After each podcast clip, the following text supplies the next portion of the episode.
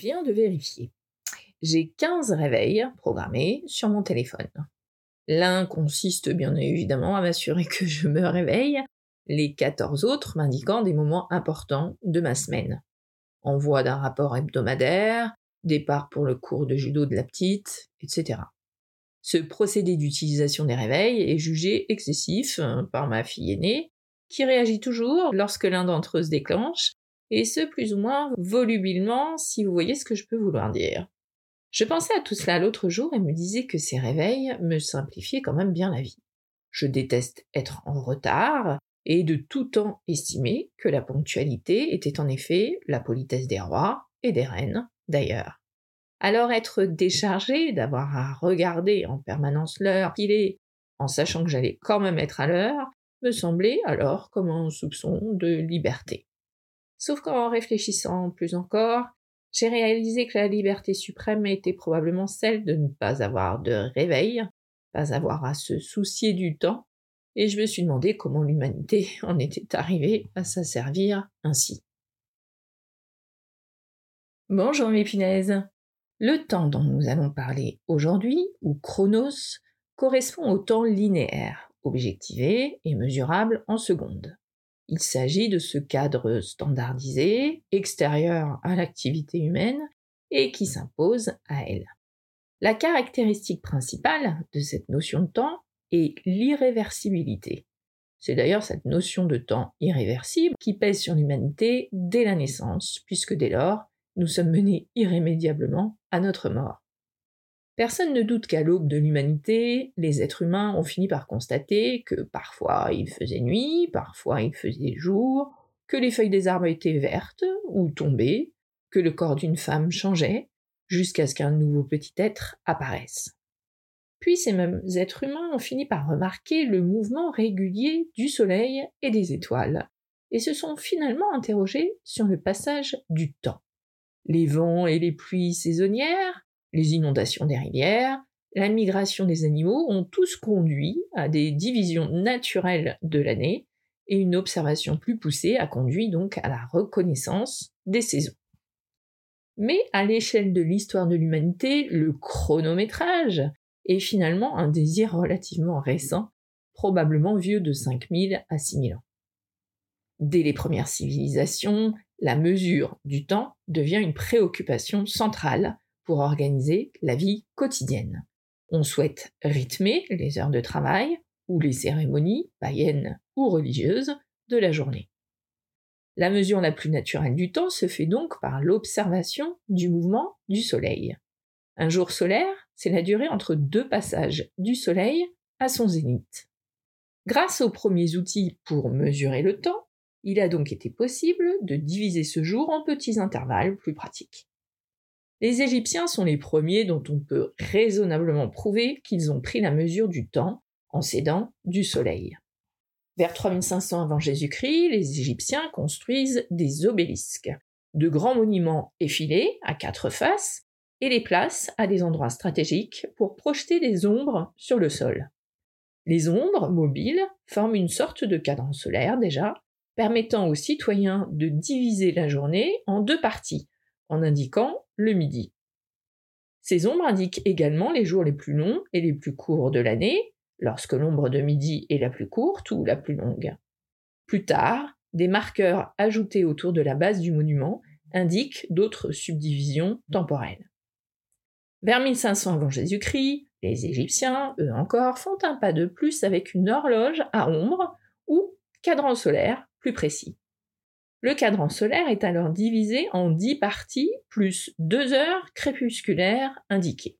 Ce cadran solaire ne garde l'heure relativement précise que pendant une demi-journée, puisqu'à midi, il faut en effet tourner l'appareil de 180 degrés pour mesurer les heures de l'après-midi. Dans la recherche d'une plus grande précision tout au long de l'année, les cadrans solaires évoluent, passant de plaques horizontales ou verticales plates à des formes plus élaborées. L'une des versions est le cadran hémisphérique, en forme de bol, taillé dans un bloc de pierre, portant ce qu'on appelle un gnomon ou une aiguille verticale centrale. Ce cadran est constellé de séries de lignes d'heures en fonction des différentes saisons. À partir de 700 avant Jésus-Christ, les Babyloniens commencent à élaborer une théorie mathématique de l'astronomie. Mais le zodiaque a 12 constellations, d'où les signes du zodiaque, également répartis, apparaît plus tard, vers 500 avant Jésus-Christ, pour correspondre à l'année des Babyloniens de 12 mois de 30 jours chacun. La division de l'heure en minutes, du latin minutus qui veut dire menu, et de la minute en seconde, pour seconde division de l'heure, remonte aussi aux Sumériens, mais elle est plus récente, 100 à 300 ans avant Jésus-Christ. Ces durées présentées alors n'étaient pas régulières. Selon la période de l'année et la durée donc de jours, la longueur de l'heure ou des subdivisions variait. À l'origine, l'heure est en effet simplement le douzième d'une journée, quelle que soit la saison. Sa durée varie donc largement au cours d'une année et de la latitude. Elle est plus courte en hiver qu'en été puisqu'elle dépend du soleil. Malgré cette imprécision, ces heures dites temporaires restent adaptées à l'activité humaine et permettent surtout de rythmer les heures de travail. Elles sont d'ailleurs numérotées, c'est ainsi que la sixième heure, en latin sexta, marquant la mi-journée, donnera le mot sieste. La nuit est elle aussi finalement divisée en douze, même si à Rome on préfère simplement la fractionner en quatre. Ce sont d'ailleurs également les Romains qui auraient choisi de fixer le début de la journée à minuit et non pas au lever ou au coucher du soleil. Mais de ces premières manières de compter le temps, l'habitude de diviser les unités de temps en douze ou en soixante est restée. Les Égyptiens améliorent le cadran solaire avec ce qu'on appelle un merket, l'un des plus anciens instruments astronomiques connus.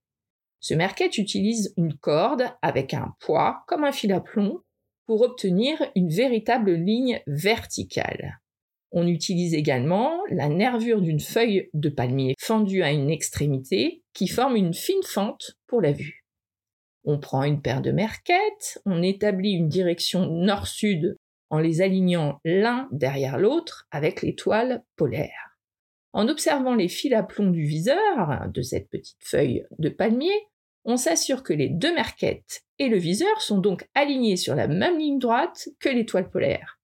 Cela nous permet alors du coup de mesurer enfin les événements nocturnes. Vers 50 avant Jésus-Christ, Andronikos de Cyrus construit la Tour des Vents à Athènes. Il s'agit d'une horloge hydraulique combinée à des cadrans solaires positionnés dans les huit principales directions du vent, d'où le nom de la tour. C'était alors l'appareil le plus précis construit pour donner l'heure. Car parmi les nombreux outils qu'on a mis en œuvre pour calculer ces périodes, ces heures, il y a en effet l'horloge hydraulique qui permet d'indiquer l'heure à partir de l'écoulement à travers un petit orifice d'un liquide contenu dans un récipient. Cette horloge hydraulique est un dérivé de la clepsydre, cher à Fort Boyard, qui est donc un instrument à eau qui permet de définir la durée d'un événement, la durée d'un discours par exemple. On contraint une durée d'événement au temps de vidage d'un récipient. Dans les domaines oratoires et judiciaires, par exemple, l'orateur doit s'arrêter de parler quand le récipient a fini de se vider. L'horloge hydraulique utilise le même principe, mais avec une graduation permettant d'évaluer les heures. Les lampes à huile sont également adaptées pour la lecture du temps. On utilise le niveau de pétrole dans le réservoir afin de déterminer le passage du temps. Les bougies marquées, marquées avec des traits, sont également utilisées pour donner l'heure. Une chandelle brûle environ en 3 ou 4 heures, ce qui permet une mesure assez précise, disons, du temps. Vous l'aurez compris, ces premières inventions avaient pour but de diviser le jour ou la nuit en différentes périodes afin de réguler le travail ou les rituels des êtres humains. La durée des périodes variant donc beaucoup d'un endroit à l'autre et d'une culture à l'autre. Chacun voyait midi à sa porte, littéralement en fait. Sachez que cette expression vient du fait que dans les campagnes, on installait un cadran solaire sur la façade de la maison orienté au sud, logiquement la plupart du temps au-dessus ou à proximité de la porte d'entrée. Ainsi, lorsqu'un occupant de la maison voulait savoir l'heure qu'il était, et à la condition qu'il fasse soleil, il lui suffisait de passer la tête à sa porte et de regarder le cadran. S'il était midi, on disait qu'il voyait midi à sa porte. Mais l'imprécision des cadrans solaires ordinaires était notoire, Et donc deux voisins, chacun avec son propre cadran solaire, pouvaient ne pas voir midi au même moment. C'est ainsi que chacun voyait midi à sa porte, et ensuite le goût de l'être humain pour les métaphores a fait le reste. Avec le développement de la technologie du soufflage de verre, il est devenu possible de fabriquer des sabliers à partir du XIVe siècle. Nous avons fait un gros bond dans le temps. À l'origine, ces sabliers sont donc utilisés pour continuer de mesurer ces périodes de temps, comme les lampes ou les bougies, mais à mesure que les horloges deviennent plus précises, elles sont utilisées pour calibrer les sabliers afin de mesurer des périodes de temps spécifiques et pour déterminer la durée des sermons, des cours universitaires, et même des périodes de torture, figurez-vous. Les sabliers deviennent alors euh, des clepsydres, en quelque sorte, ou ce qu'on appellerait aujourd'hui un minuteur. C'est au Moyen Âge que les premières horloges mécaniques sont donc construites. En 1336, Milan se dote d'ailleurs d'une horloge sonnant les heures du jour selon un nombre de coups correspondant. C'est la première. Au Moyen Âge encore, l'Église crée, de son côté, les heures canoniales, qui divisent la journée en huit. À chaque heure correspond sa prière, annoncée par la sonnerie des cloches, qui rythment, durant des siècles, la vie des villes et des campagnes. Cloches de matine, laude, prime, tierce, sexte, nonne, vêpres et complis. L'invention de l'horloge à ressort, vers 1500-1510, attribué à l'allemand Peter Henlein, constitue une avancée technologique. Comme ces horloges peuvent maintenant tenir sur un manteau de cheminée ou sur une étagère, elles deviennent très populaires parmi les riches. Elles connaissent cependant quelques problèmes de chronométrage car l'horloge ralentit lorsque le ressort principal se déroule. Mais le développement de l'horloge à ressort a néanmoins été le précurseur de la mesure précise du temps. Au Moyen Âge toujours, les astronomes commencent à utiliser les notions de minutes et de secondes. La minute est la première division de l'heure par 60, et la seconde est tout simplement la seconde division de l'heure par 60. À mesure des progrès techniques dans la fabrication des horloges, des aiguilles indiquant ces minutes et ces secondes sont ajoutées sur les cadrans. En seulement quelques décennies, les horloges mécaniques se diffusent dans toute l'Europe et les innovations en matière d'horlogerie vont dès lors se faire à vitesse grand V. Les progrès techniques profitent également à la miniaturisation. Au XVe siècle apparaît l'anneau de paysan, un cadran personnel portatif en forme d'anneau bel et bien, pouvant se régler à la date du jour et donnant l'heure solaire avec une précision d'un quart d'heure. En 1582, le scientifique italien Galilée, alors adolescent, remarque les lustres oscillant dans une cathédrale. Il lui semble que le mouvement de va-et-vient est toujours le même. Il chronomètre le balancement avec son pouls, puis commence à expérimenter avec des poids de balancement. Il vient de découvrir que le pendule est un moyen de marquer avec précision de petits intervalles de temps.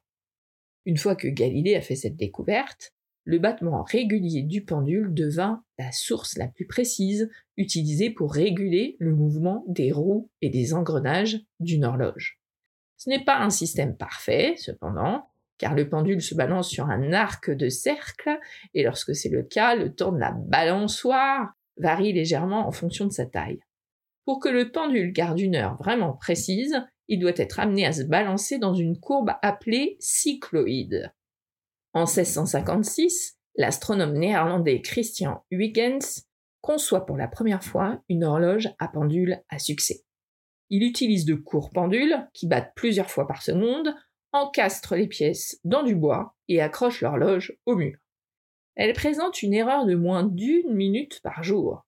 Il s'agit d'une amélioration considérable par rapport aux horloges mécaniques précédentes et les perfectionnements ultérieurs ont réduit la marge d'erreur à moins de 10 secondes par jour. En 1670, l'horloger anglais William Clement utilise lui un pendule d'environ un mètre de long, qui met une seconde entière à se déplacer d'avant en arrière, permettant du coup une précision plus grande que jamais.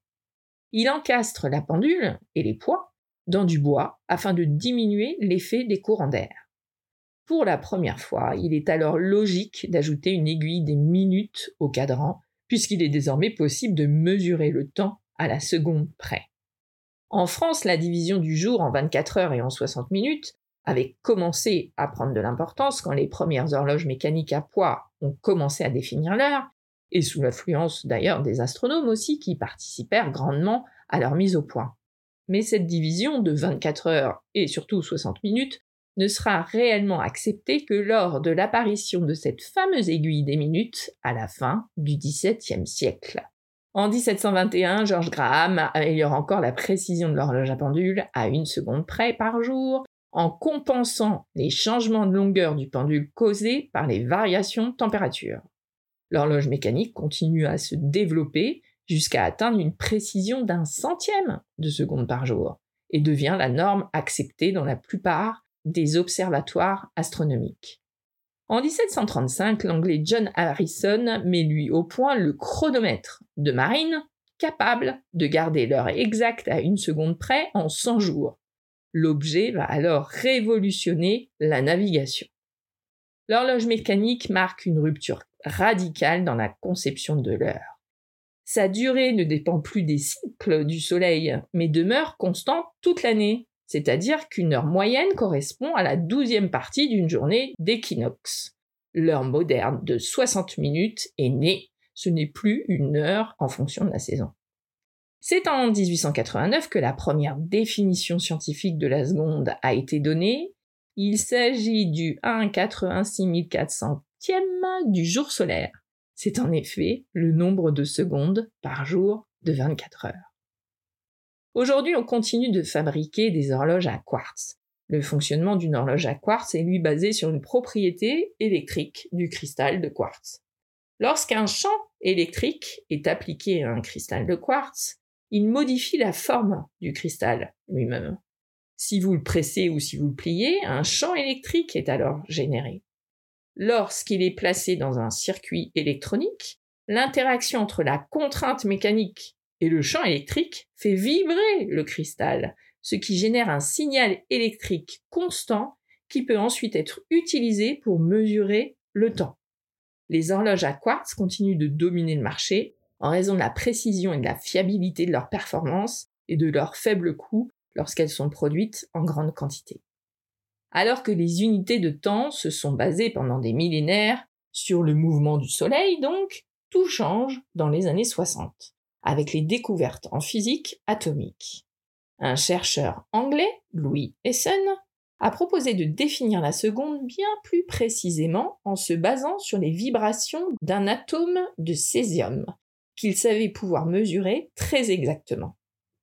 Donc la seconde est devenue la durée de 9 milliards 192 631 770 périodes de vibration de cet atome de césium. De cette façon, la seconde est aujourd'hui précise jusqu'au dixième chiffre après la virgule. Aujourd'hui, c'est d'ailleurs toujours le césium qui nous donne l'heure grâce à des horloges atomiques. Celle de référence s'appelle NIST F1. C'est l'horloge atomique au césium du National Institute of Science and Technology de Boulder dans le Colorado. Elle est le principal étalon de fréquence qui sert à définir le temps universel coordonné, connu aussi sous le nom d'UTC, l'heure mondiale officielle. On pourrait penser qu'avec la précision exceptionnelle des horloges atomiques, la seconde est définitivement fixée, on n'en parle plus. Mais si vous suivez ce podcast, vous devez vous rappeler que la rotation de la Terre subit à certaines périodes de légères variations, et en particulier que la Terre ralentit très légèrement. Et si la Terre tourne moins vite, la durée du jour rallonge. Le jour ne durait que 22 heures il y a 300 millions d'années. Petit à petit, les deux définitions donc de la seconde ne sont plus compatibles. Les 9 milliards et quelques de vibrations du césium durent un tout petit peu moins longtemps que le 1,86 400e de jour solaire. Pour y remédier, on ajoute donc des secondes intercalaires quand les deux systèmes présentent une différence assez importante. On a ainsi rajouté 27 secondes depuis 1972. Pas besoin de régler notre montre pour si peu, mais tous nos systèmes informatiques suivent, eux, le changement en temps réel, si je puis me permettre. Dont mon téléphone d'ailleurs, qui continuera à m'aider à être à l'heure. À bientôt mes punaises. Prochain épisode Et si on parlait d'expressions d'origine biblique? Punaise